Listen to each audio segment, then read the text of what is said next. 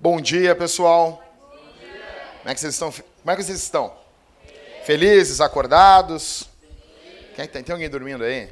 Quer mais café? Quer mais café, Daniel? Tá, tá bem assim? Não sei, eu não sei o que, que vocês veem no café. Não consigo entender, né? Mas eu, eu tô vendo com o Rodrigo ali, com o Ever, o, o Michael vai fazer uma pesquisa. E se Jesus permitir, nós vamos ter uma máquina de café aqui de graça, galera. De, de graça. De graça não, porque está oferta, né? Mas a gente não vai cobrar de ninguém. Então, assim, imagina um cafezinho torrado de manhã. Eu tenho pavor do cheiro do café, mas eu sei que vocês gostam. Não entendo isso. Desculpa, desculpa, desculpa, desculpa. É, Jesus morreu por esse pecado. Eu não consigo achar graça nenhuma no café. Eu, eu, eu é complicado, cara. Eu, é... E eu tentei gostar de café. Eu tentei. Porque eu vejo que o café ele tem um, um não, é, não, é, só café, não é uma bebida só. Ele tem um contexto meio social. É que nem o chimarrão. Né? Nego, nego não tem uh, comunhão uh, com quem está do lado dele, ele não toma chimarrão com a pessoa. Café eu vejo que é mais ou menos, é mais ou menos a mesma coisa. A pessoa toma café e, e, eu vejo assim, a minha esposa, depois do, depois do almoço, ela diz, vou fazer um pretinho, um cafezinho. Eu noto que as pessoas, eu noto que eu penso assim, isso deve ser muito bom mesmo. Porque não pode o mundo todo estar tá errado e eu estar tá certo. Então daí eu peguei, não, vou beber esse negócio aí, é ruim, cara, pra mim é ruim. Mas eu acredito que um dia eu vou gostar, porque eu, dizem que o paladar muda de 5 em 5 anos. Então vai que, né, ô Maico? Vai que uma hora eu, vou, eu quero gostar de café. Então não, não me queira mal. Bom, pessoal, nós estamos numa série dos 10 mandamentos, é o primeiro culto pela manhã, eu estou muito feliz, eu amo culto pela manhã. Rodrigo também, né, Rodrigo? Rodrigo gosta, né? Tu também gosta, Everton? Não, não, tu não gosta. Quer te imitar, Rodrigo? Quer te imitar até teus gostos. Cara, eu, e por falar em manhã, é, eu, eu costumo levantar um pouco cedo. Levanto 5, 5 e pouca da manhã. Hoje eu levantei 5 e 16. E, e eu e a Thalita, a gente às vezes vai correr, fazer uns exercícios de manhã. Eu largo lá na PUC ali e eu vou pela Ipiranga bem louco. E, e sempre onde eu deixo o carro, onde eu paro o carro, estaciono do lado de um posto, é na, é do, é na frente de um motel. Né? Então, é, às vezes, é muito engraçado. Tipo assim, a gente voltando, tipo, 9 da manhã, pro carro, e tem um, um carro entrando no motel. Eu olho para ele assim, coisa linda, né? O, o, os casais, esse fogo dentro do casamento, né? Isso é lindo demais, né? Nove da manhã, eles indo pro motel. E a Thalita baixa a cabeça. A gente foi conversando, coisa linda isso, né? O marido cuidando da esposa, né? Eu olho para a esposa assim, não, vou te fazer feliz hoje, mulher. Vou te levar pro motel hoje de manhã. Infelizmente, a gente sabe. É, eu, não é errado motel, é, é legal pra caramba, né? quem já foi em motel aí, não sou contra, uh, quero encorajar os casais a irem em motéis. Só que hoje é meio perigoso porque estão assaltando motéis. Né? Mas a questão não é essa. A questão é que, cara, nenhum casal vai nove, meia, nove da manhã para um motel. A questão que a gente está vendo ali é basicamente alguém que saiu do serviço com a colega, né? E, e provavelmente um dos dois é casado quando os dois não são casados. Quando os dois são casados.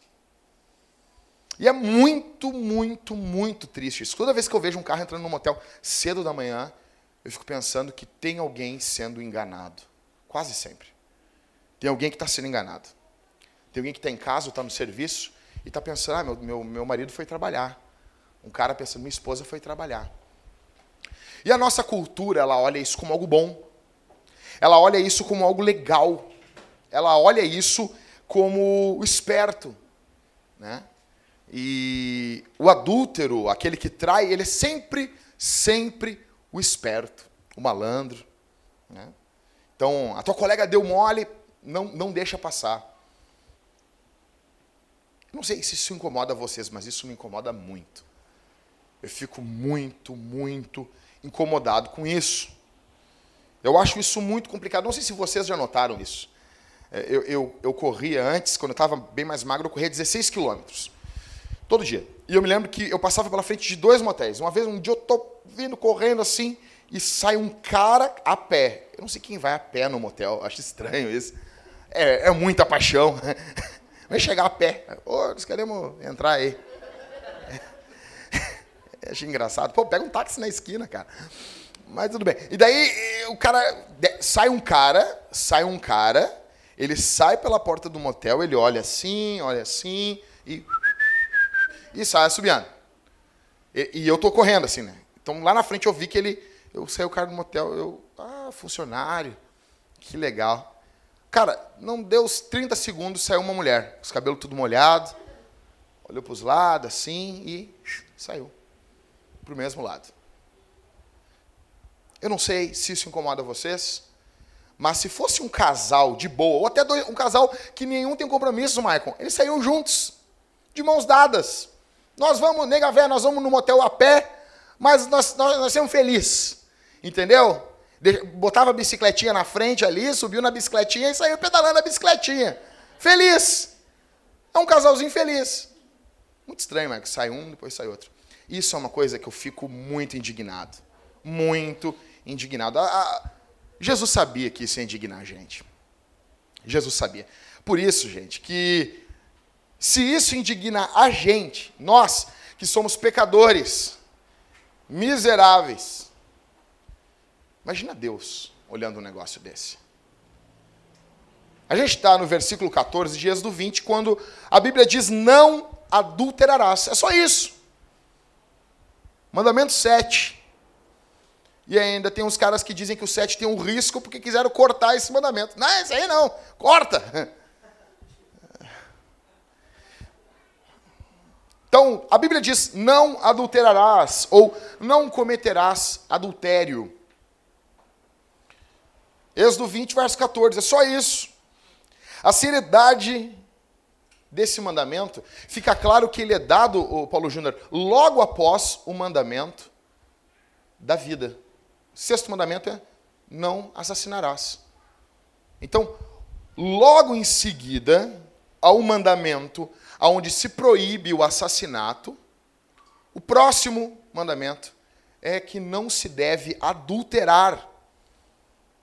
Ele possui um peso para Deus igual ao de matar uma pessoa, visto que quem mata merecia a morte, quem adultera também. Algumas pessoas elas dizem o seguinte: gente,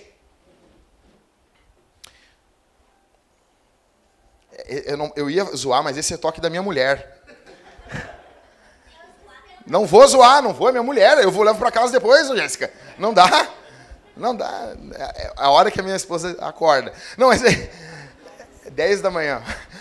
Mas o legal, gente, é que uma vez, Michael, tinha um, um, um cara, um, um maestro, e, e, daí quando veio do nada, no meio do, do concerto, começou a tocar um celular. E tem os gestos do maestro, ele fez mais sinal para a galera tocar mais alto. Tipo, algo que eles não tinham ensaiado. Eles começaram a tocar uma parte da peça bem mais alto.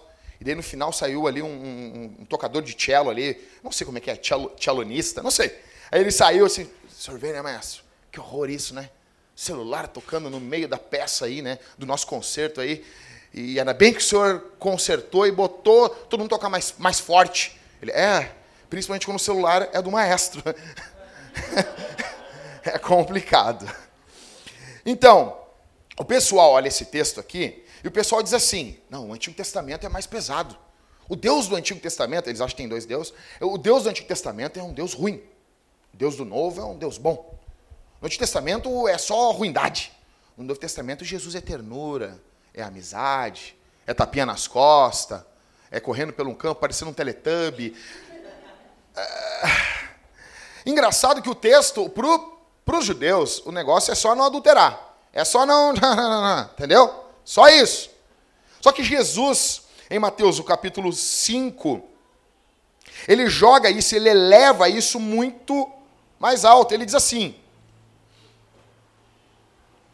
Jesus aumenta a lei, ou ele dá o, o, o típico a típica interpretação que ela tinha. Verso 27. Ouvistes o que foi dito, não adulterarás. Verso 28. Eu, porém, vos digo: todo aquele que olhar com desejo para uma mulher já cometeu adultério com ela no coração. Ou seja, no Novo Testamento, meu mano, é bem mais sério o negócio. Jesus pega os dez mandamentos, Rodrigo, e Jesus joga os dez mandamentos lá em cima. Ah, fariseu é os que cobravam mais do, do que a lei mandava. Depende. Fariseu, o problema é eles não cumprirem. Porque Jesus cobra, cobra muito além. Ou Jesus está dando a verdadeira interpretação do texto bíblico. Alguns dados para você, para você saber, já existe swing, troca de casais, para crentes. Então o cara vai lá, diz, não, é meu irmão. Oh, meu irmão. Não, não, não, essa é minha irmã, minha irmã. Já tem. 41% dos casamentos, e sendo que nem todos falam a verdade, mas assim, ó, 41% dos casamentos possui casos de adultério. Já houve casos de adultério no meio. O site ashleymadison.com, que é um site para adultério, site americano, que quando vazou, quando vazou lá, quem estava visitando esse site, nos Estados Unidos foi uma massa de pastores sendo demitidos e alguns se suicidaram porque os seus nomes estavam ali para traírem suas esposas. Sabe quantas pessoas têm cadastradas no Ashley Madison? 20 milhões. Só nos Estados Unidos. 20 milhões de pessoas querendo trair seus cônjuges. 20 milhões. Então, assim, eu vou direto ao ponto com vocês. Eu costumo pregar um sermão de dois, três pontos. Hoje eu vou pregar um sermão de 15 pontos, mas vai ser bem rápido. Vai ser bem rápido, tá? É bem rápido, sério, confia em mim, confia em mim. Confia em mim. Confia em mim. Fica vendo aquela série chata pra caramba lá, fica perseverando. Eu fico louco, eu vi na, na, no Twitter lá, a guria botou assim, ai, não aguento mais o Arrow, mas eu tô perseverando. Aí reclama de Levítico. Eu não entendo. Eu não entendo. Vamos lá. Como que você pode quebrar esse mandamento? Como que você pode quebrar esse mandamento? E segura as pontas, velho, que eu tô bem louco hoje. Um. Um. Você quebra esse mandamento ou você caminha em direção de quebrar esse mandamento quando você não entende o que é casamento. A ignorância do que de fato é casamento empurra as pessoas para o adultério. Isso aqui é o começo. Você tem que entender o que é casamento. Casamento envolve aliança e consumação. Mas eu quero me deter em aliança. O livro Deus, Família. Eu não me lembro o resto, mas eu ganhei aqui da igreja. Ele define praticamente casamento como aliança. Casamento é aliança, é pacto. E dentro dessa aliança existem cinco compromissos. Rápido aqui para vocês: permanência, ou seja, você está dizendo para a pessoa que vai ficar com ela até um dos dois morrer. Sacralidade, esse, o teu casamento é santo, ele é um relacionamento diferente dos outros. E aqui o adultério começa quando você uh, pre prefere o teu filho do que o teu esposo, o teu filho do que o teu marido ou da tua esposa. Quando fala que é santo, é separado. O relacionamento que a gente tem com nossas esposas e as esposas com seus maridos é algo único. É algo singular. Sacro, é santo. Intimidade. O casamento a gente experimenta um relacionamento mais profundo do que qualquer outro relacionamento. Não tem, não tem. Mutualidade é, é vem de ambos os lados. Exclusividade. A grande questão é que o casamento ele aponta para o relacionamento de Jesus com a igreja. Isso aqui é o principal. Eu fico louco, Everton. Eu fico louco quando eu vou num casamento e o pastor não fala isso. E o pastor fica, não, não sei o quê. Não, o principal. O principal. Pode falar um monte de coisa. Chegar lá assim, eu vou pregar um sermão de um minuto para vocês. Isso aqui que vocês estão fazendo, isso aqui, simboliza o amor de Jesus pela igreja. Toda vez, gente, toda vez que eu olho a minha esposa dormindo, eu olho para ela e vejo assim, como eu amo ela. Eu sempre me lembro de Jesus. Isso me dá uma alegria. Eu disse, se eu tenho um amor imperfeito pela minha esposa, Jesus tem um amor perfeito por mim, mas é mais ou menos nessa pegada. Eu tenho, eu tenho vontade de cuidar da minha mulher.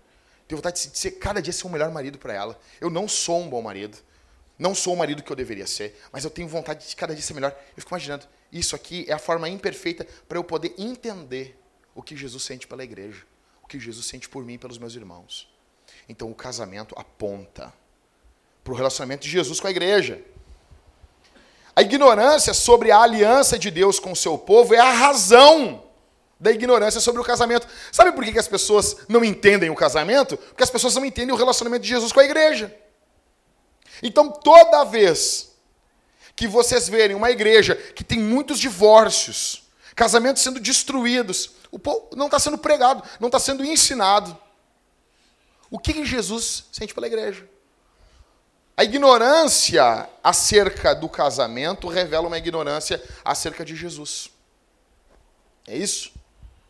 A forma como uma igreja enxerga o casamento revela como a igreja enxerga a salvação.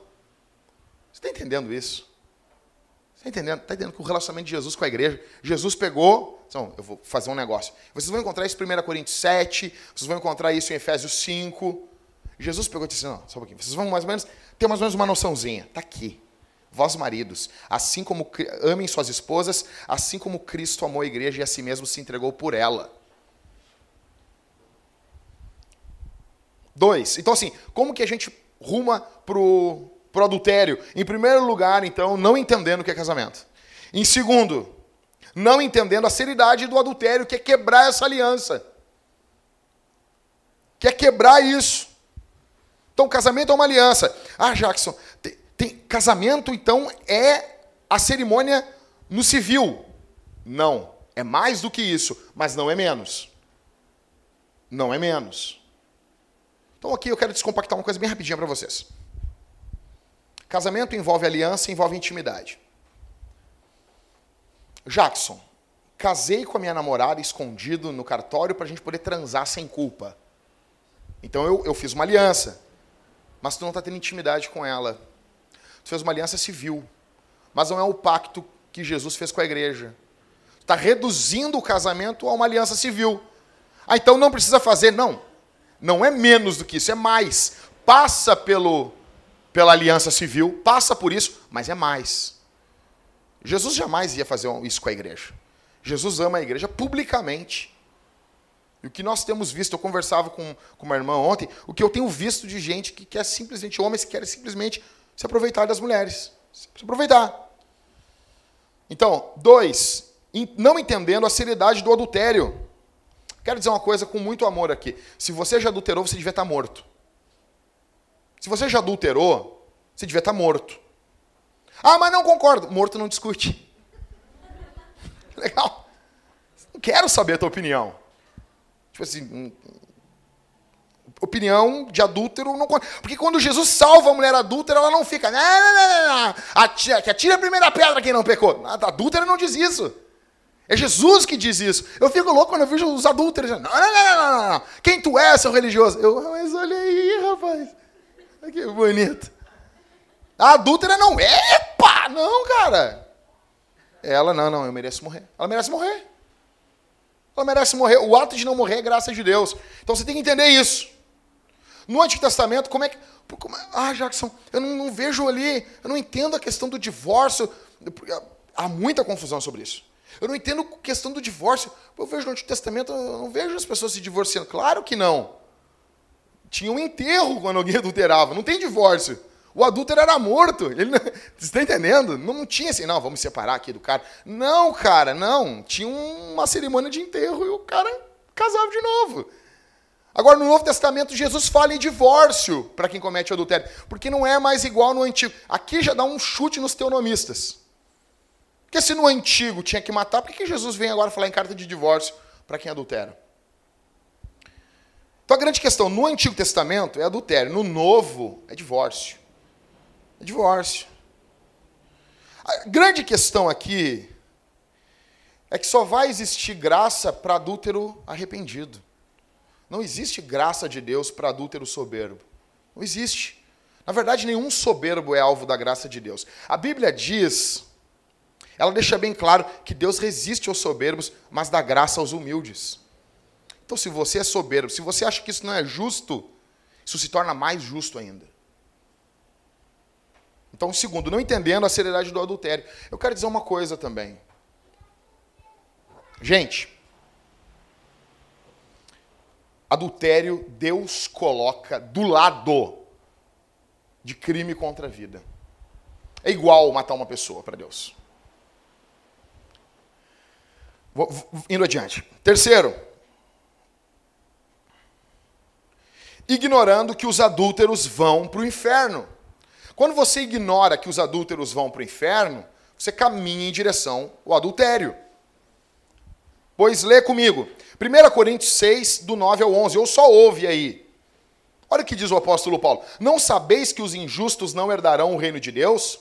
Não vos enganeis. Não vos enganeis. Paulo está dizendo, não te engana, meu mano. Não fica, ah, o Calvino diz para mim. Não, Calvino nunca disse que os adúlteros que estão adulterando vão para o céu. Nunca diz isso. Não, calvinismo, não, uma vez salvo, salvo para sempre. Esqueceu a perseverança dos santos. Vamos lá. Não sabeis que os injustos não herdarão o reino de Deus? Não vos enganeis. Ó, vamos lá. Nem imorais, nem idólatras, nem adúlteros, nem os que se submetem a práticas homossexuais, nem os que as procuram, nem ladrões, nem avarentos, nem bêbados, nem caluniadores, nem os que cometem fraudes herdarão o reino de Deus. Alguns de vós éreis assim, mas fostes lavados, santificados e justificados em nome do Senhor Jesus Cristo e no Espírito do nosso Deus. Você está adulterando? Você vai para o inferno. Você vai para o inferno, é uma questão de tempo. Você está indo para o inferno. Você está indo para o inferno. Você tem que entender que a Bíblia diz isso. A Bíblia diz isso. Ah, mas e a salvação? Tu não é salvo. Tu sempre te enganou. Adúltero, um salvo que adultera, ele acaba a vida dele ali. Ele fica destruído, ele fica quebrado. Então a grande questão aqui, ignorando que você vai para o inferno se você está adulterando, você caminha rumo ao adultério. A pergunta que eu tenho para você hoje é que houve mudança na tua vida? Porque Paulo diz assim: vocês eram assim. Houve mudança?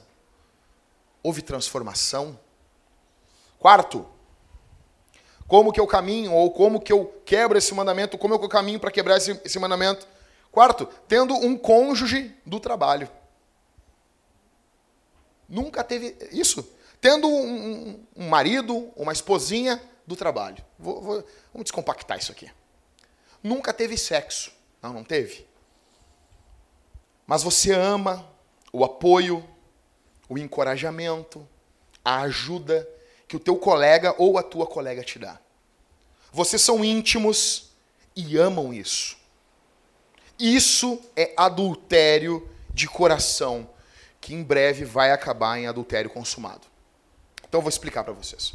O que é o cônjuge do trabalho?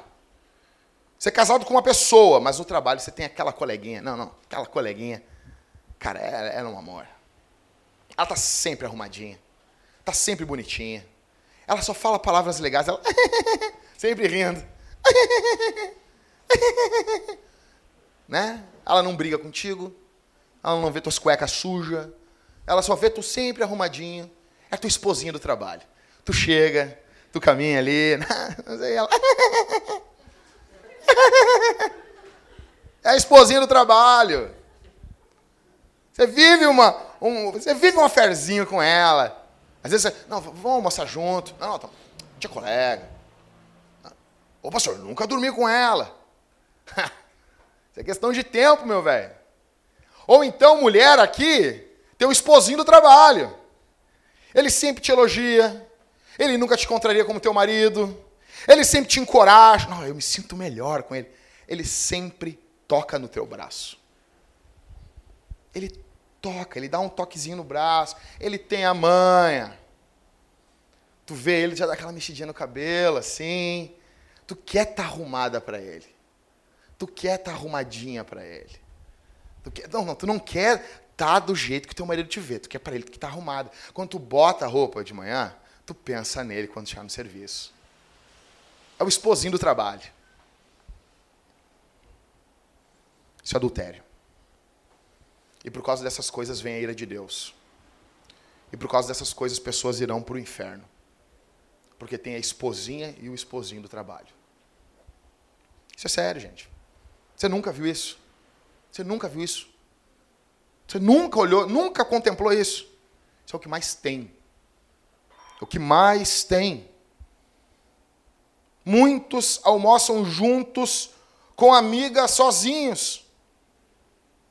Uma vez, muito tempo atrás, eu nem era casado ainda, eu era solteiro. Nem, na verdade, eu nem conhecia a Thalita.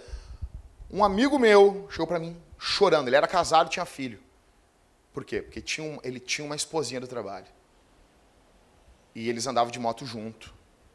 Não, sério, eu não consigo entender.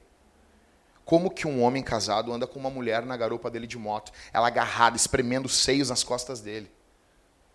Não vem dizer, meu brother, que tu não tem uma ereção quando isso acontece. Eu não consigo entender isso. E, e a galera finge. E a gente finge, gente, que isso é normal. O que, que aconteceu? Ele chorou para mim e disse: assim, Jackson, eu estou apaixonado por essa mulher. A gente está almoçando junto, todos os dias. Eu saio com ela. Claro, cara. Claro, cara. É novidade, velho. Se tu ficar com ela o tempo que tu tá com a tua mulher, tu vai perder a graça. Tu vai ter que pegar e ser homem para amar essa mulher, da ideia é amor. Continuando. Quinto, tendo um melhor amigo do sexo oposto sem ser seu cônjuge. Agora não é só no trabalho. Não, tenho um melhor amigo. Eu tenho coisa que eu só conto para ela. Não, não, ela é minha amiga. É minha, é minha melhor amiga. Ela é minha, é, não, aqui, ó, minha melhor amiga. Ele, ele, é meu melhor amigo. Não, pastor, eu tenho meu esposo, mas, mas ele é meu melhor amigo. Eu quero dizer uma coisa para vocês aqui, que não é errado termos grandes amigos do sexo oposto. Não é errado. Eu tenho grandes amigas do sexo oposto. Mas não tem nada que eu falo com elas que minha esposa não participa. Nada. Nada. Então, você pode ter um grande amigo do sexo oposto. Uma grande amiga do sexo oposto. Mas você não pode ter uma melhor amiga ou um melhor amigo do sexo oposto. Isso é um caminho, é um passo para o adultério. Ah, não, pastor. Eu discordo. Não me procura quando a casa cair. Precisa haver amizade no casamento. O termo, termo é e conheceu. Adão conheceu Eva. Ou seja, conhecimento, o relacionamento sexual, ele é a parte mais profunda da intimidade entre um homem e uma mulher. Então, houve conhecimento. E isso, meu velho, a tua mulher tem que ser tua melhor amiga. Tua melhor amiga. Teu esposo tem que ser o teu melhor amigo. Tua melhor amiga não é tua mãe, meu irmão. Teu melhor amigo não é o teu pai, minha irmã. O teu melhor amigo é o teu esposo. A tua melhor amiga é a tua mulher. Isso é um passo pro adultério. Tinha um pastor amigo meu, pastor, homem de Deus, mas que ele se envolveu com uma melhor amiga. Eu e a Thalita, nós conhecemos ele. E eles saíam. Ele trabalhava, a igreja não pagava muito, então a mulher dele fazia um trabalho de seis horas por dia. E daí, quando a mulher dele estava trabalhando, ele pegava essa melhor amiguinha dele, esposa de um irmão da igreja, e os dois iam tomar café na padaria. Mas tá todo mundo olhando, Jackson. Não, não é motel, não é. Começa assim, cara. Fala bem real para vocês assim, eu não gosto muito de estar junto com uma mulher que minha mulher, quando a minha esposa não está junto. Não gosto. Eu não gosto. Eu não gosto. Eu fico, eu fico, eu fico, eu não vou usar o termo, mas eu fico todo borrado assim. Ó. Se eu estou na luz e vida e, chega uma irmã ali, e daí eu estou na rua, eu sou meio neurótico com isso. E daí assim, eu, ah, se eu der uma risada aqui, passa alguém bem na hora, eu, imagina, passa alguém na hora, cara, com a mulher rindo assim, ah, minha irmã, é demais. E eu fico todo assim, o que, que eu vou fazer, cara? Porque eu sou um cara comunicativo, meu. Então, para mim é uma luta isso. E eu fico assim, cara, eu, eu vou, vou, vou, confessar uma coisa para vocês. A, quando eu estou correndo na, na, Ipiranga, tem a, a, a, ciclovia, a gente corre na ciclovia atormentando os ciclistas. E daí tem a hora de atravessar a rua. Cara, se vem vindo uma mulher, e daí quando eu estou chegando na esquina e a mulher passa por mim, nego, eu tenho que olhar para trás para ver se vem vindo o carro. E daí eu paro e penso assim, cara, eu vou olhar para trás. E vai alguém da igreja vai ver, pastor cuidando da bunda da mulher. Tá aí. Cara, eu já fiz várias vezes assim, seja o que Deus quiser. e fui. Louco. Louco. Louco. E eu tenho a desculpa para dar ainda. Tu cuida da bunda. Não, eu sou vesgo. Meu olho não estava olhando para lá, não coordeno meu olho, cara. Por favor, me entende. A questão, gente, é que a gente não pode, em hipótese alguma, ter um melhor amigo do sexo oposto. Pode ter grandes amigos? Pode. Eu, não, eu fico muito feliz que tem irmãos aqui que veem minha esposa como uma irmã, vê minha esposa como uma amiga, vê minha esposa, ah, já que sua mulher é uma mulher madura. Eu tenho amigas aqui dentro da igreja, tá? Tenho grandes amigas. Só que não é minha melhor amiga. Minha melhor amiga é minha esposa. Então vamos lá, continuando. Em sexto, como que você caminha em direção ao adultério? Fornicando. Fornicando. O que é fornicando? Isso aí é uma palavra, né? Fornicação é sexo antes do casamento. Adultério é, é, é, é sexo fora do casamento. Fornicação é sexo antes do casamento. Então, eu, eu conheci um jovenzinho que ele tinha uma namoradinha na igreja. E daí ele chegou um dia, Michael, ele abriu a Bíblia. Ele já não está mais na igreja. Ele abriu a Bíblia para ela e disse assim: Olha aqui comigo. Romanos 1,1 diz que o homem não pode dormir com outro homem. E a guria pegou e disse: É, é verdade, é verdade. Mas tu notou que a Bíblia não diz que mulher não pode dormir com outra mulher junto com o homem? Serpente. Ele mostrou em Romanos 1 e ele disse: Aqui a Bíblia diz que o homem não pode dormir com o homem. Mas a Bíblia não diz que um homem pode, não pode dormir com duas mulheres.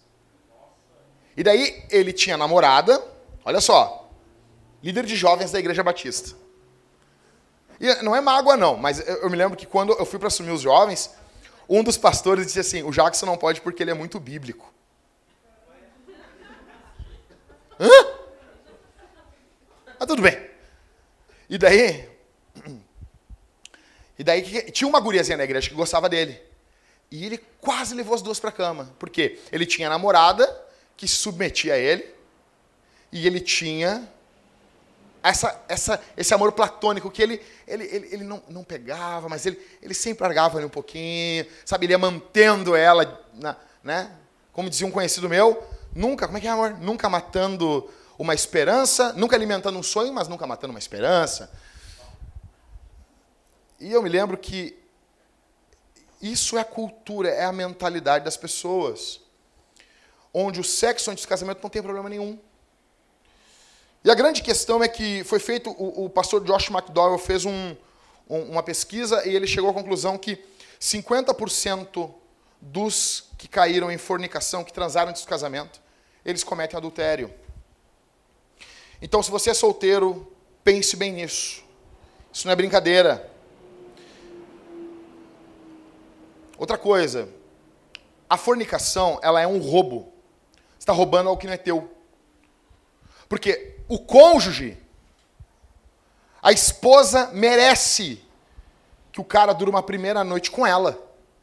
E o marido merece que a esposa seja virgem. E a mulher merece que o marido seja virgem. Eles merecem isso. Quando você tira isso, se você casou e você não é mais virgem, você tem que pedir perdão para sua esposa ou para o seu esposo que ele não teve algo que é dele. É direito dele e é direito dela. Você está roubando algo. Você está botando a mão em algo que não é teu. Então a grande questão. As chances são muito grandes. Ah, eu, eu lendo um comentário bíblico conservador, Michael, essa semana, o cara disse, não, que no Antigo Testamento não tinha tanto problema com sexo antes do casamento. O quê?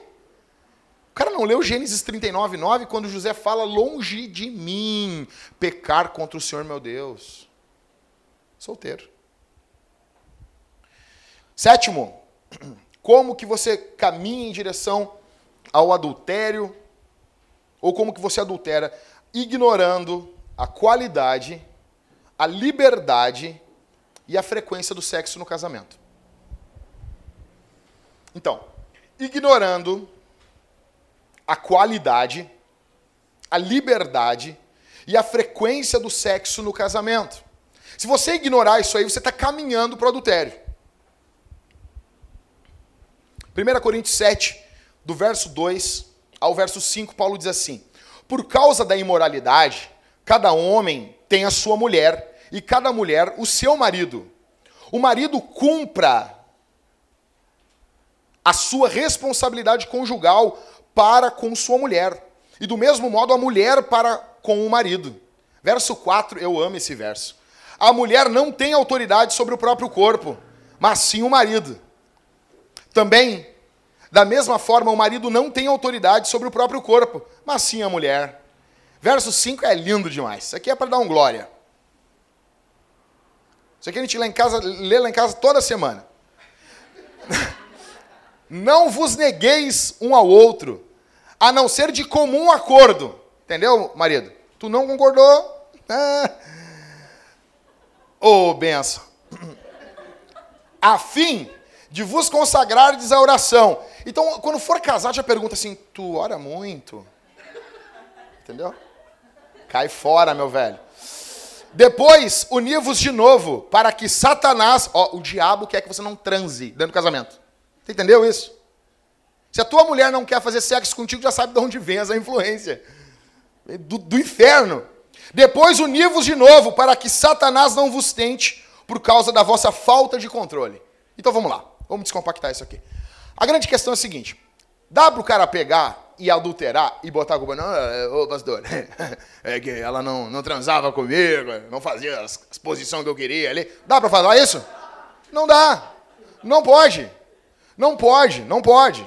A grande questão é que o adúltero é culpado. O adúltero, ele é culpado. A adúltera, ela é culpada. Mas a gente está dentro do casamento e a gente pode muito bem facilitar a vida um, um pro outro. Eu posso muito bem cuidar da minha mulher. Sexo, é, sexo dentro do casamento é cuidado. É cuidado, é amor. Então vamos lá ignorando a qualidade, a liberdade e a frequência do sexo. A primeira coisa que eu quero descompactar aqui, a primeira coisa ignorada, não falada nos nossos púlpitos, é a questão do orgasmo feminino. A pessoa, pastor, a pessoa, a mulher nunca teve um orgasmo. Ela não consegue chegar pastor. Pastor, eu quero conversar com o senhor, conversar com meu marido. Meu marido é rapidinho, é ligeirinho. É ligeirinho, pastor. O que, que acontece? Eu quero, eu quero ser corrigido. E o cara vai se esforçar. Não deu hoje? Meu nego, amanhã tu vai tentar. E tu vai te segurar. E tu vai te segurar, porque tu tem que amar tua mulher. Cara, Pedro chega a dizer, ele diz assim, que os maridos devem viver, as traduções modernas, às vezes dão uma, uma, uma amenizada, o marido deve viver com honra a vida do lar. Mas lá no texto mesmo, os mais antigão, roots, é, maridos, coabitai com entendimento com a vossa mulher. Ou seja, o cara tem que ter noção de sexo. O cara tem que ter noção. Então, a primeira coisa aqui, isso aqui para os homens, cara, você tem que se preocupar se a mulher não tem orgasmo. Pode ser químico, pode ser. Pode ser a tua mulher está tá tomando algum tipo de remédio e isso dificulta a libido da mulher. Pode ser. Mas você, como marido, você imita Jesus, então você quer cuidar dela. Você quer que ela tenha orgasmo. Você quer que ela tenha isso. Né? Aconteceu um caso, uma vez, que o, a criança chegou para a mamãe. As crianças vêm com perguntas muito loucas assim: Mamãe, o que, que, é orgasmo?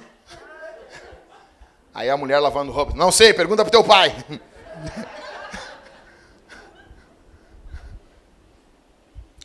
Então a primeira coisa aqui para os homens: nós precisamos amar nossas esposas.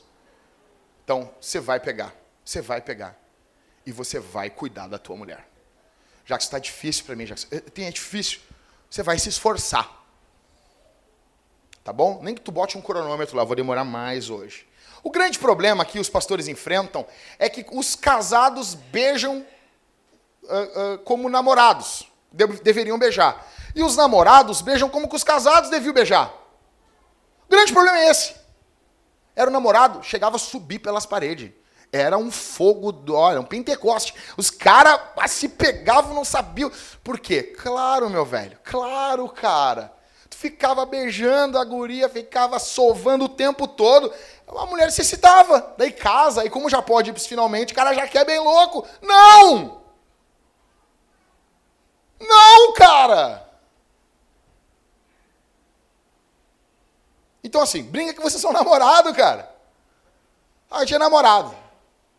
Cara, o pastor Jeremias Pereira, ele fez um negócio, chegou para os homens da igreja assim, eu, eu, vocês vão despertar um avivamento em casa. Chega em casa e dá um beijo de 30 segundos. Dá um beijo de 30 segundos. Tua mulher não é prostituta, meu. Tua mulher, tua mulher tem que beijar ela na boca. Beijo de 30 segundos. Chega em casa, se perfuma. Não chega em casa fedorento. Chega em casa, perfuma, escova os dentes, chupa um house, assim, toma um banho, bota um negócio de cabelo chega em casa. Vem cá, minha nega. 30 segundos. Um minuto. Avivamento, cara. Avivamento, cara. Então, a primeira coisa. Isso é para os homens, tá? Agora aqui para as mulheres. Quantidade de sexo. Cara, a Bíblia está dizendo bem claro, não pode negar um ao outro. Cara, não quero saber. Né? Se não está doente, se não está extremamente cansada, nega, vamos lá. Vamos lá. Tem, tem energia para fofocar. tem energia para conversar, tem, tem, não está doente. Vamos comparecer. Vamos comparecer. Por que então casa, então? Por que então casa? Então, isso é mandamento. Não, isso é tão sério. A gente, a gente fala de um jeito para aliviar o cajado, mas a questão é séria. Se isso persistir, isso é caso de disciplina. Isso é caso de disciplina. Eu venho de uma igreja conservadora que houve disciplina por esse tipo de coisa. Então é disciplina. Pastor, a minha esposa está complicado. Faz sexo uma vez a cada duas semanas, uma vez por mês. Está complicado, pastor. Só conversar, se ela está tendo um problema com remédio, se ela tem que fazer, vai procurar um médico, vai se tratar e vai ser feliz. Então, orgasmo feminino. Para o homem, não precisa falar de orgasmo masculino, quantidade de sexo. Terceiro, liberdade no sexo. Liberdade. O cara vai dar um beijo na mulher, a mulher diz, o que, que é isso? Então, o cara desanima. A mulher vai fazer um negócio diferente. Vai fazer um negócio diferente, o cara ri da cara da mulher. Meu, tu perdeu tua mulher. Tu é um imbecil. Tu é um imbecil. Se tua mulher botar uma roupa diferente, fazer qualquer coisa diferente, e tu ri dela, tu é um imbecil. Tu é um imbecil. Qualidade. Não pode ter só quantidade. Quantidade, tu vai lá, vai ler a história do Michael Douglas. O cara o ator lá de Hollywood, o cara diz que ele é viciado em sexo. 16 vezes por dia. Mas o quê? De 20 segundos. O que adianta? A questão é qualidade. Qualidade. Então, a culpa continua sendo do adúltero e da adúltera, mas podemos servir, podemos ajudar. Então, quer repreender? Pastor, eu quero repreender o demônio do adultério. Faz sexo. Faz sexo com teu marido. Vai repreender o diabo do adultério. Vem cá, minha que nós vamos repreender um demônio agora. Nós vamos exorcizar. Isso aqui vai ser, ó. Vai ser brutal isso aqui. Já faz umas velas em volta da cama ali, ó, o bicho já pega, rapaz. Como que a gente adultera, então? Continuando. Oitava forma de adulterar ou caminhar para o adultério flertando. Flertando.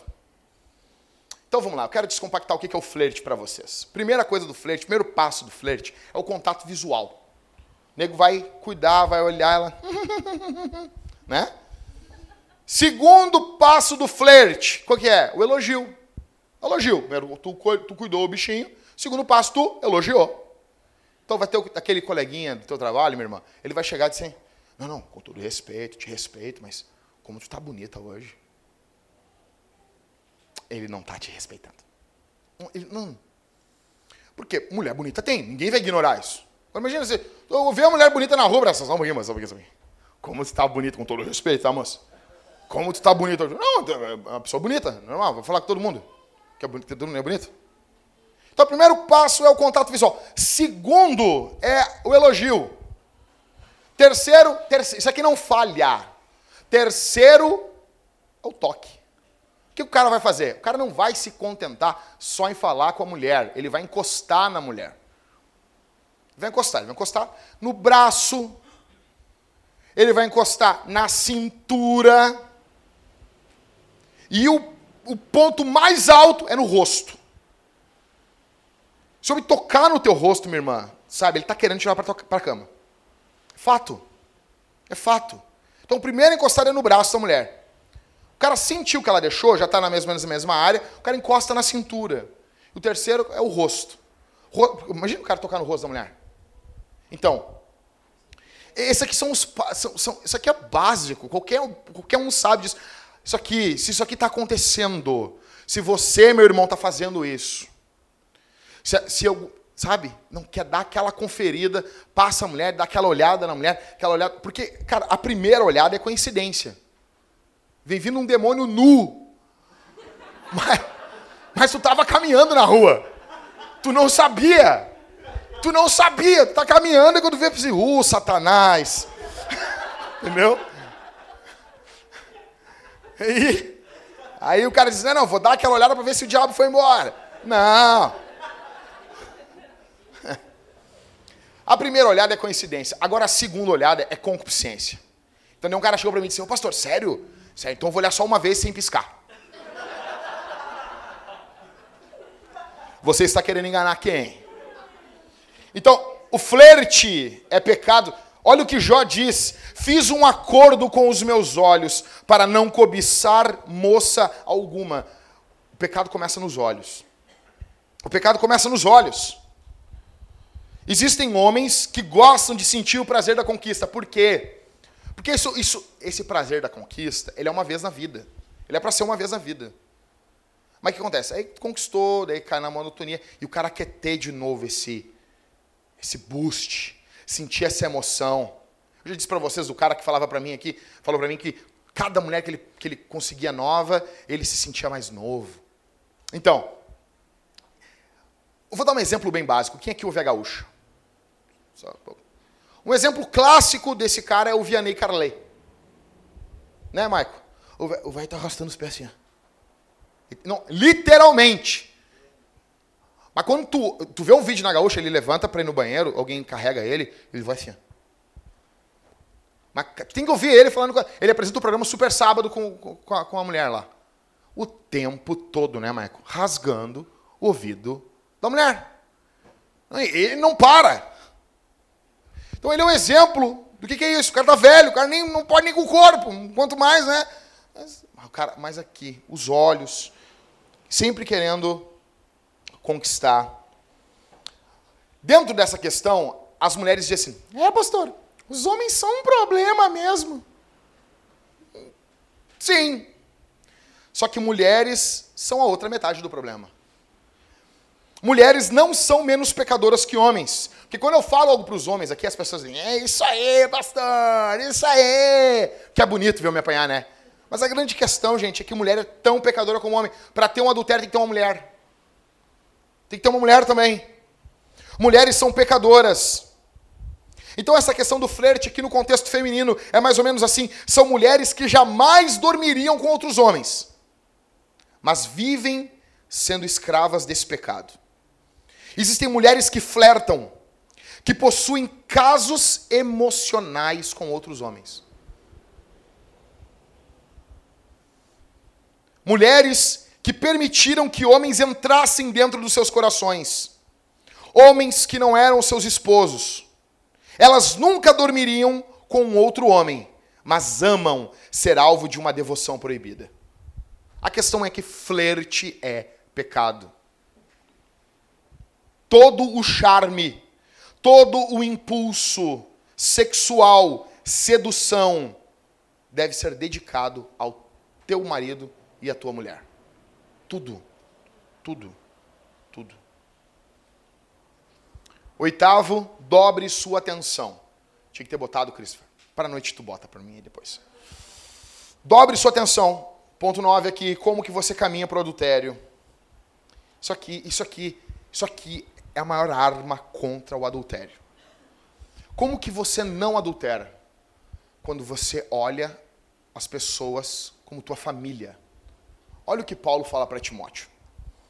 Não sejas duro na repreensão ao idoso, mas exorta-o como a um pai. Então eu tenho que olhar as pessoas mais velhas na igreja, o seu Felipe, que não está aqui, eu tenho que olhar o seu Felipe como um pai.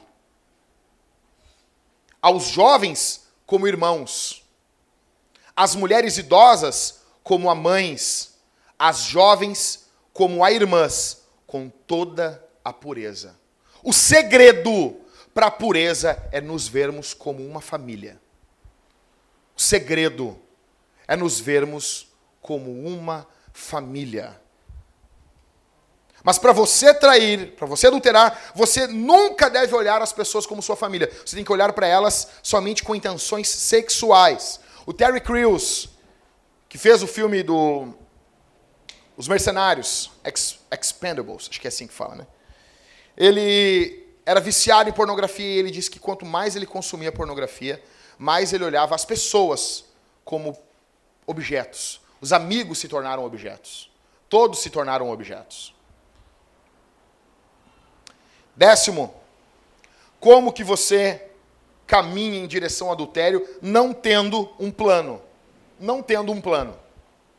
Então vamos lá. Como assim, Jackson? Existem pessoas que são legalistas. Elas cobram coisas que a Bíblia não cobra dos outros. Mas existe um conceito que eu, eu aprendi com o Mark Driscoll que chama-se legalismo pessoal. Isso não é errado.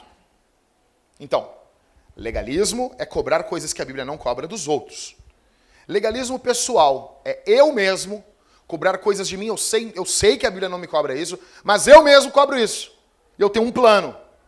Então eu vou dar uns, alguns conceitos para vocês que eu adotei na minha vida. Então, primeiro, se eu estou sozinho, eu não abraço mulher nenhuma. Não abraço. Pode morrer chorando, eu não abraço. Eu li, isso eu tirei do, do livro O Jovem Pastor. Ele diz, no capítulo Cuidado com as Filhas de Eva, ele diz: mulheres choram. Mulheres choram. Não abraço mulheres que estão chorando se tua esposa não estiver junto. Não abraço. Ah, morreu o filho. Eu não abraço. Não. Eu. Você não precisa. Eu estou só passando alguns, algumas coisas que eu faço. Tá bom? Então você pode, você vai pegar, você vai montar o seu plano. Então, eu não abraço mulheres quando eu estou sozinho. Segundo, eu não me encontro sozinho com nenhuma mulher. Não me encontro. Uma, ou minha esposa está junto, ou com a minha mãe. Mas ninguém. Ninguém. A não ser em casos extremos, e que, eu, em que não foi marcado. Mas eu não marco encontro nenhum com irmã. E sempre quando eu estou conversando, pregando o evangelho, uma vez está eu e o Rodrigo dentro do Bourbon, e daí eu acho que eu estava com o Rodrigo, eu falei de Jesus para alguma mulher lá que eu entrei dentro de uma loja.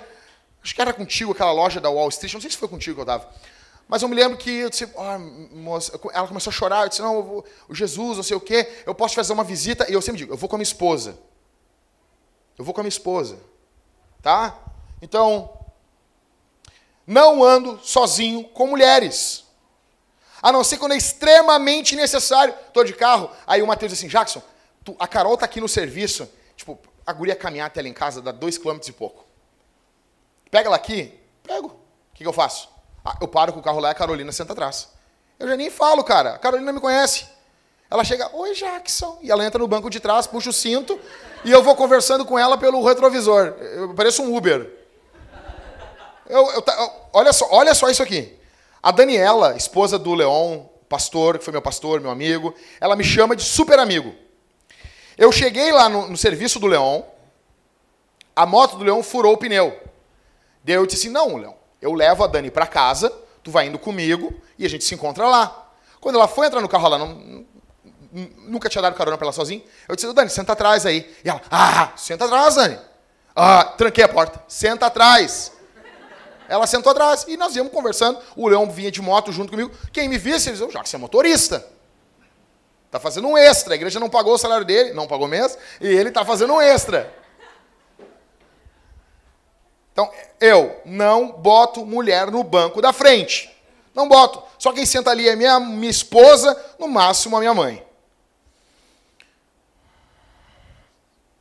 Não tenho nenhuma conversa com nenhuma mulher que a minha esposa não participe. Se minha mulher não pode participar, eu não converso com mulher nenhuma. Então eu posso estar falando, às vezes eu falo com a Mariane no, no, no bate-papo ali, minha esposa está sempre junto. Minha mulher está sempre junto. Não tem segredo com outro tipo de mulher. Outra coisa, homens. Isso aqui eu acho que pode ser bom para vocês, a Bíblia não manda isso, mas eu peguei para mim. Hora para dormir. Hora para dormir. Hora para acordar não ficar no computador quando a minha esposa está dormindo. Eu não fico. Quando um dia essa igreja crescer um pouco mais, eu tiver uma secretária, não vai ser secretária, vai ser secretário. Entendeu? Não vai ter secretária. Nunca. E uma coisa que eu aprendi, eu tenho uma viagem dia 28 para Brasília para falar sobre plantação de igreja, mas vai ser a última vez. Eu não vou viajar mais sozinho. Ou vai a minha mulher, ou vai um dos presbíteros, ou vai algum irmão comigo. Não vou mais viajar sozinho. Eu vi o testemunho do Washer, Paul Washer. Paul Washer não viaja sozinho. Só eu vou, ah não, pastor, não podemos pagar duas passagens. Então não vou. Ele sempre vem com um pastor ou com um filho dele, quando a mulher dele não pode ir. Eu vi o depoimento do Driscoll, o Driscoll sempre viajou ou com a mulher, ou com o pastor, ou com um ajudante. Ele nunca ficou num quarto de hotel sozinho. Eu fiquei, meu, meu Deus, nunca ficou. E quando eles ficavam naqueles quartos conjugados, é quarto, quarto conjugado, eles deixavam a porta aberta. E eu, eu, o Driscoll disse assim: se você não tem nada para esconder, não esconda. E eu, eu disse: não. Eu falei com os rapazes: eu nunca mais, vai ser a última viagem que eu vou viajar sozinho. Nunca mais vou viajar sozinho. Não pode. Ah, já não temos dinheiro para levar. Não vou. Não vou. Se minha mulher não pode ir, ou se ela não puder ir, ou algum irmão não puder viajar comigo, eu não vou. A igreja vai seguir sendo igreja. Eu não sou tão indispensável assim. Tem gente melhor do que eu. Tá bom? Então, nunca ficar em hotel sozinho. Não tenho canais que passam filmes pornográficos de madrugada, que uma vez eu cheguei na casa de um pastor que eu congregava, ele era meu pastor e tinha canal pornográfico, foi bem desconcertante isso. Não tenho dois telefones, é um telefone só. Não tenho dois e-mails. As minhas senhas das minhas redes sociais, elas estão com minha esposa, com o Mateus, e não é minha esposa, né? O Mateus, o Mateus tem todas as minhas senhas, e os presbíteros. Botei lá no grupo assim, ó, aqui estão as minhas senhas de internet, de WhatsApp, porque de vez em quando, agora como botei aquele negócio que... Como é que é bagulho lá, Jennifer, que tu botou? É, é para não, não, não roubar o teu WhatsApp. De vez em quando ele pede assim, tá tudo lá. Tá tudo lá. Tudo lá. Tá bom? Quer entrar? Se os presbíteros quiserem entrar na minha rede social e quiser catar, pode catar. Tá bom?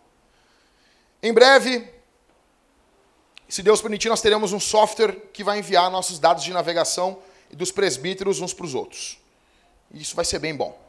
Então, você quer, quer lutar contra o adultério? Quer lutar contra Então, então, então cria um plano. Cria um plano, cria um legalismo pessoal. Não cobre isso dos outros. Mas não, para mim eu vou fazer isso aqui. Tá bom? Décimo primeiro, estou correndo aqui, tá? Vamos lá. Como que você caminha em direção ao adultério ou adultera acessando pornografia? O Josh McDowell encomendou uma pesquisa e ele revelou que dos adultos entre 18 e 24 anos de idade, 76% desses cristãos consomem pornografia. Sabe o que é isso? De 18 a 24 anos de idade. De cada quatro, três consomem pornografia. O tráfico sexual movimenta mais de 100 bilhões de dólares por ano. Estima-se que ultrapassou o tráfico de drogas e alcançou a segunda posição no ranking de lucratividade para o crime organizado, ficando só atrás do tráfico de armas. São gastos mais de 100 mil, de, de, perdão, de 10 mil reais com pornografia por segundo. Por segundo. 10 mil reais. 10 mil reais. 10 mil reais são lançados 11 mil filmes pornográficos por ano somente nos Estados Unidos. 20 vezes o número de filmes lançados de todos os gêneros juntos. 94% do alvo da pornografia são mulheres. 90% das mulheres da indústria do sexo foram abusadas quando crianças. Cerca de 1,4 milhões de mulheres são escravas sexuais ao redor do mundo e servem em filmes pornográficos. 1,4 milhões de mulheres, isso é Porto Alegre, são escravas sexuais e são obrigadas a fazer filmes pornográficos. A grande questão é, se você consome pornografia, em algum momento você viu algum filme com uma escrava sexual, uma mulher que não pode ir embora.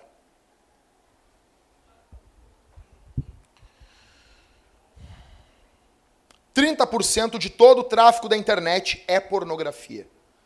Isso é mais do que Netflix, Twitter e Amazon juntos. A taxa de desenvolvimento de síndrome de estresse pós-traumático que essas mulheres passam é equivalente ao dos veteranos da Segunda Guerra Mundial dos Estados Unidos. Tudo isso para você ter um orgasminho. Tudo isso. Pessoas estão morrendo, pessoas estão sendo destruídas simplesmente para você consumir pornografia. Existe uma brilhante mentira do fundador da Playboy,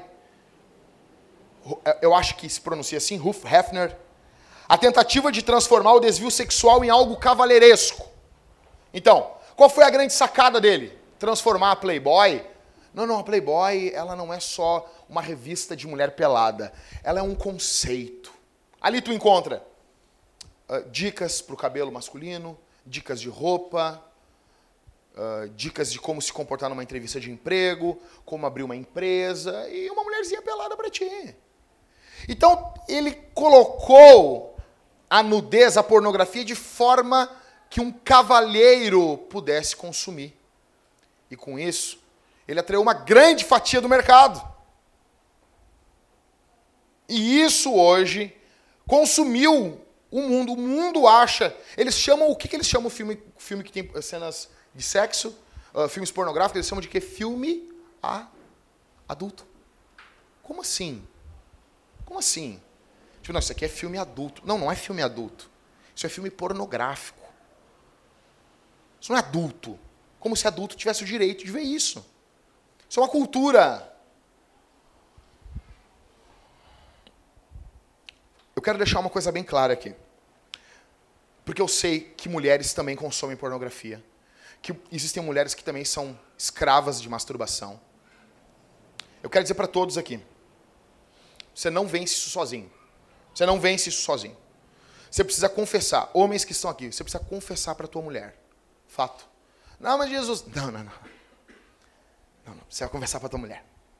Você vai abrir o peito, vai dizer assim: Eu tenho consumido pornografia eu tenho abrido, aberto vídeos no WhatsApp que me mandam. Eu estou em grupos que mandam um vídeo de WhatsApp pornô. Você vai confessar para sua mulher. Você vai chamar um cristão mais maduro. E ele vai ajudar você. Você não vence isso sozinho. Porque esse pecado deixa você nas trevas. Você precisa jogar luz sobre isso. Você precisa confessar pedir ajuda para um cristão maduro. Pornografia é idolatria. Você só vence a pornografia tendo uma alegria maior em Jesus. Correndo. Décima primeira forma de você. É, eu botei errado aqui. Então, 12. Como que você caminha em direção ao adultério? Não cuidando do seu pensamento. Não cuidando. O que você pensa? Não cuidando. Não, eu nunca adulterei, mas a minha a cabeça é uma podridão. Então você vai fazer. O que, que, você, o que eu vou fazer, Jackson? Anota os seus, anota os seus pecados. Chama eles pelo, pelo nome deles. Chora, ora diante de Deus. Jackson, o que, que eu posso fazer com os pensamentos? Lutero dá um, fala uma coisa fantástica. Ele, quando perguntaram para ele sobre pensamentos, ele disse: Eu não posso impedir que as aves dos céus voem sobre minha cabeça, mas eu posso impedir que elas façam ninho. Pensamentos impuros passarão pela sua cabeça, mas você não vai afagar eles, cuidar deles, ficar alimentando eles. Minha pergunta para você, e no dia que os teus pensamentos forem revelados, o que, que você vai fazer? Ah, mas eu sou cristão lavado em Jesus. Vai ser revelado. Não sabe, não como, Jacques? Procura lá o sermão sobre juízo final do credo apostólico e a gente conversa mais sobre isso. Décimo terceiro, como você luta contra o adultério. Como você caminha em direção ao adultério, melhor dizendo, tendo um estilo de vida imoral.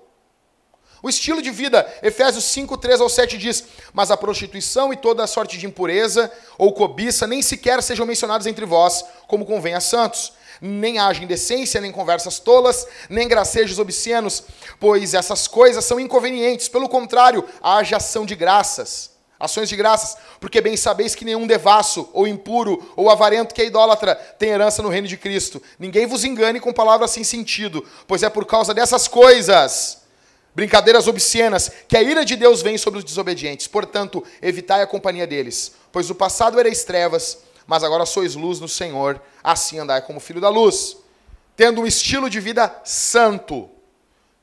Décimo quarto,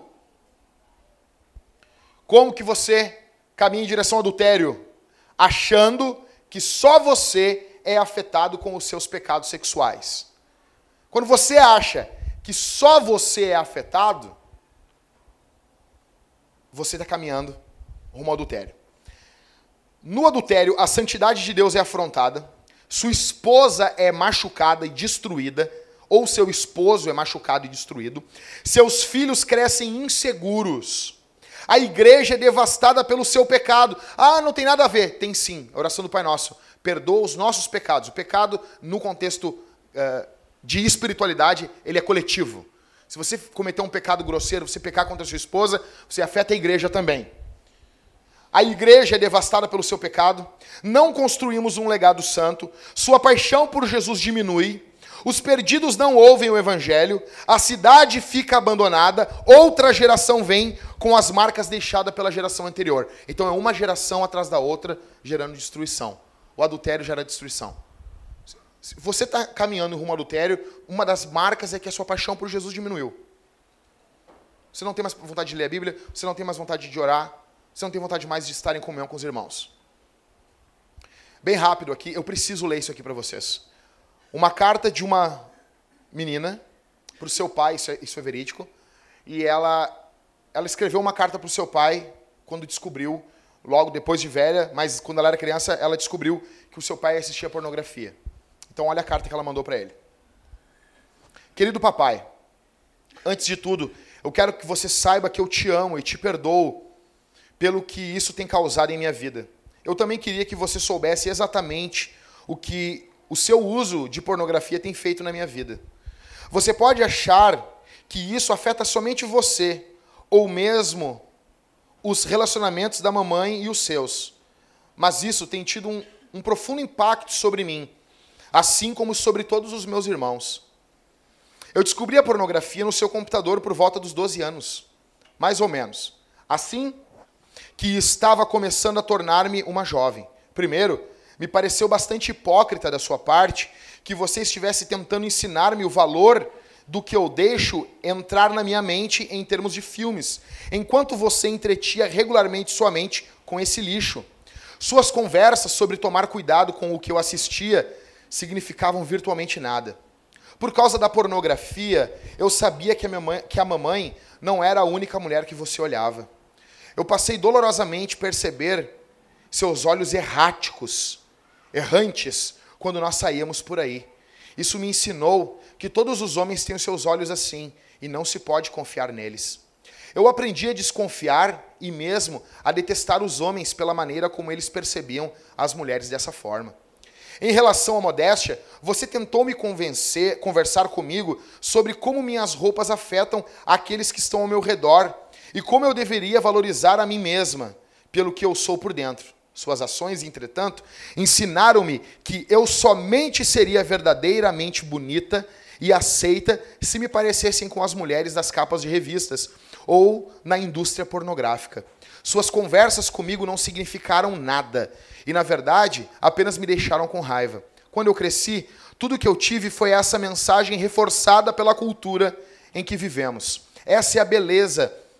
Essa beleza é algo que só pode ser alcançada se você parecer com elas.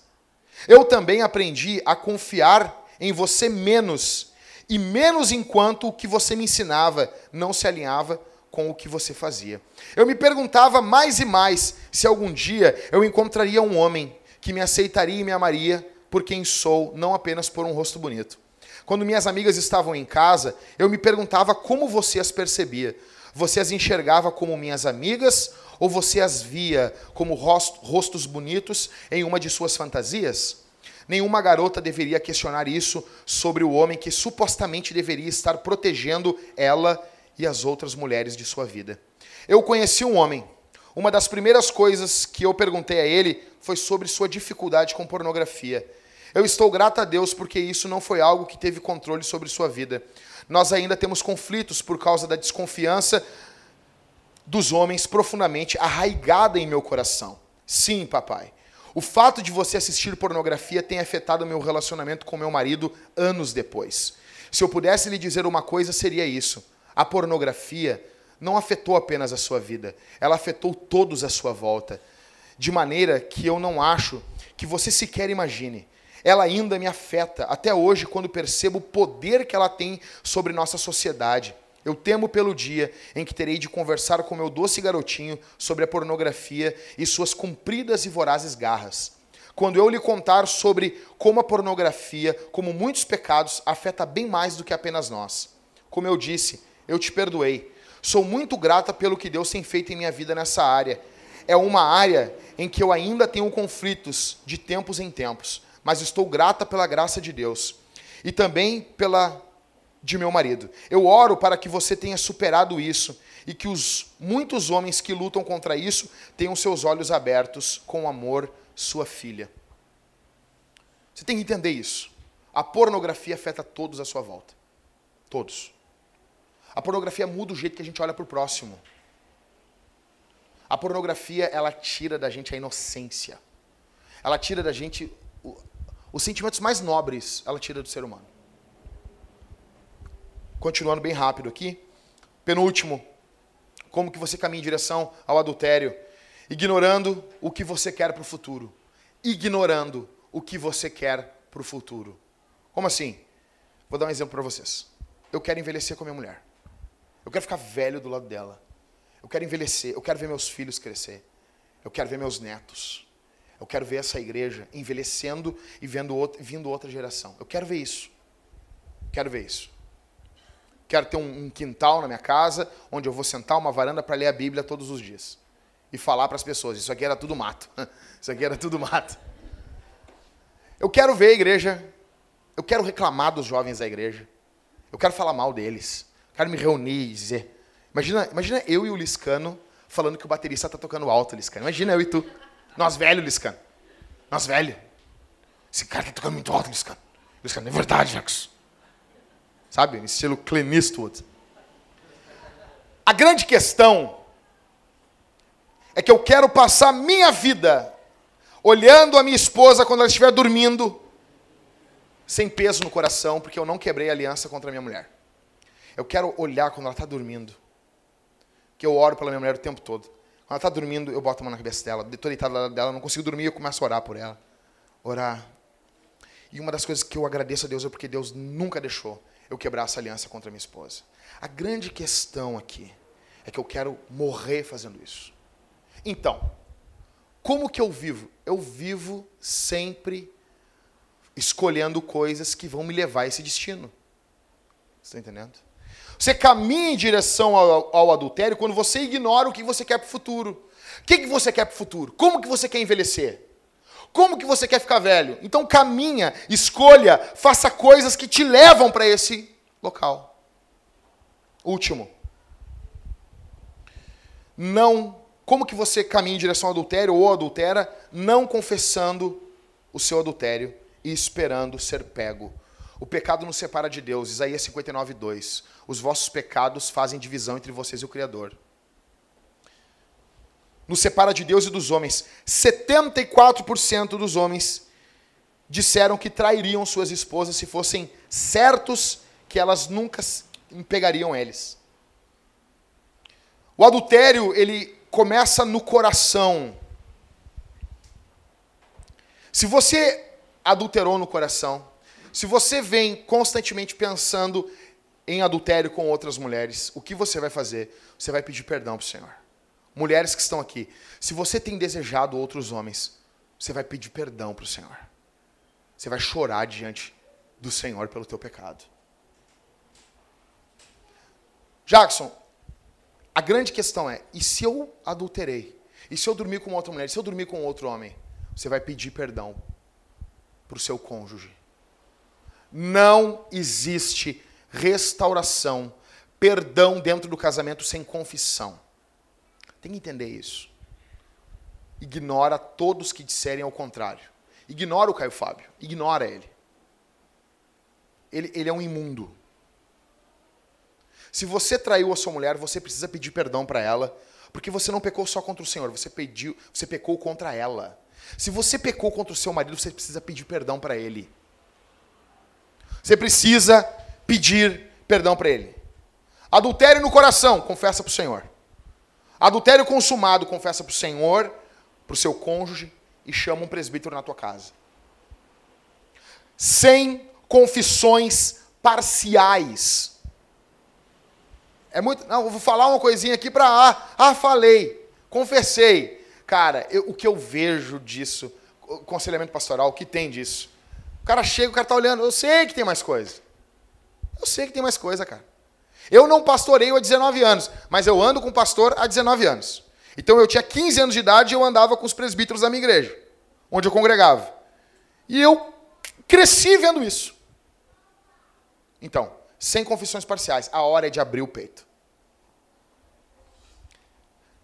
Confissão não é parcial? Não é, mas sem detalhes. Sem detalhes. Você não vai confessar onde foi, onde foi, como foi, como... não. Isso vai só machucar a pessoa. Ainda que a pessoa insista. Você vai precisar de homens maduros, presbíteros, para estar com você nesse momento. A pessoa vai insistir. Se for contra o homem, o homem vai insistir. Ele vai querer saber como foi, quando foi, onde foi. E às vezes as mulheres fazem isso. Você não vai falar isso. Você não vai dizer isso. Sem detalhes. A conversa, e você tem que entender uma coisa, que a conversa com o cônjuge, a confissão de pecado, se você está consumindo pornografia, isso não é assim. Você não chega para tua mulher hoje e diz assim, meu amor, eu quero te confessar uma coisa. Eu tenho consumido pornografia. Ele diz, ah, acabou. E já vai querer. Não, meu velho. Não. Você largou uma bomba no colo da tua mulher. Isso vai demorar. Vai demorar para a confiança voltar. Vai demorar talvez anos. A confissão não é o final, é o começo. É o começo. É o começo. Eu encerro perguntando para você: tu entende o que é o casamento? Tu vê o adultério algo, como algo pior que a morte? Você entende que os adúlteros vão para o inferno? Pastor, eu nunca caí nesse pecado. Então esse sermão vai servir para você pensar como nunca cair nele. A Bíblia diz: aquele que está de pé, cuide para que não caia. Encerrando, Adão não mostrou amor para sua esposa quando permaneceu quieto diante do diabo. Ele deveria ter protegido Eva, mas ele não fez. Adão foi um adúltero. A boa notícia para você e por mim é que Jesus amou a igreja e ele se entregou por ela. Então, quando a gente vê em João 8 Jesus perdoando aquela mulher adúltera, a gente sabe o que a Bíblia fala do adúltero, mas a gente vê em João 8 como Jesus perdoa o adúltero. Se você tem cometido esse pecado, eu quero dizer que há perdão para você. Você merece a morte, mas existe graça de Deus. Existe misericórdia de Deus. Existe perdão em Jesus. Jesus é maior do que isso. Jesus é maior do que a pornografia. Jesus é maior do que adultério. A graça de Deus é maior do que o nosso pecado. Deus pode restaurar a tua família. Já que se você tiver que conversar vai ser complicado, vai ser. Eu não vou mentir vai ser difícil. Vai ser bem complicado. Mas vai somente vir à tona aquilo que sempre existiu. E você deve isso para o seu cônjuge. Você deve isso para sua mulher. Você deve isso para o seu esposo. Mas eu quero dizer que a graça de Deus é maior. A graça de Deus é mais poderosa. Existe amor em Jesus. Jesus salva adúlteros. Jesus ama e transforma adúlteros. Há perdão em Jesus. O sangue de Jesus continua quente para salvar e para perdoar. Vamos ficar de pé, igreja.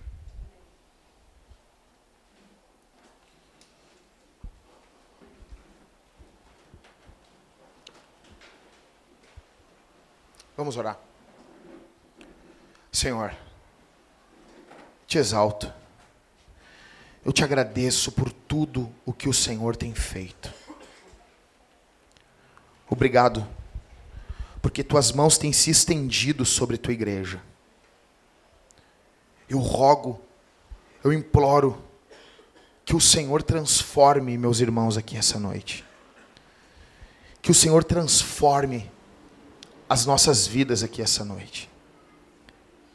Que venhamos contemplar a seriedade do que é o adultério, do que é pecar contra o Senhor.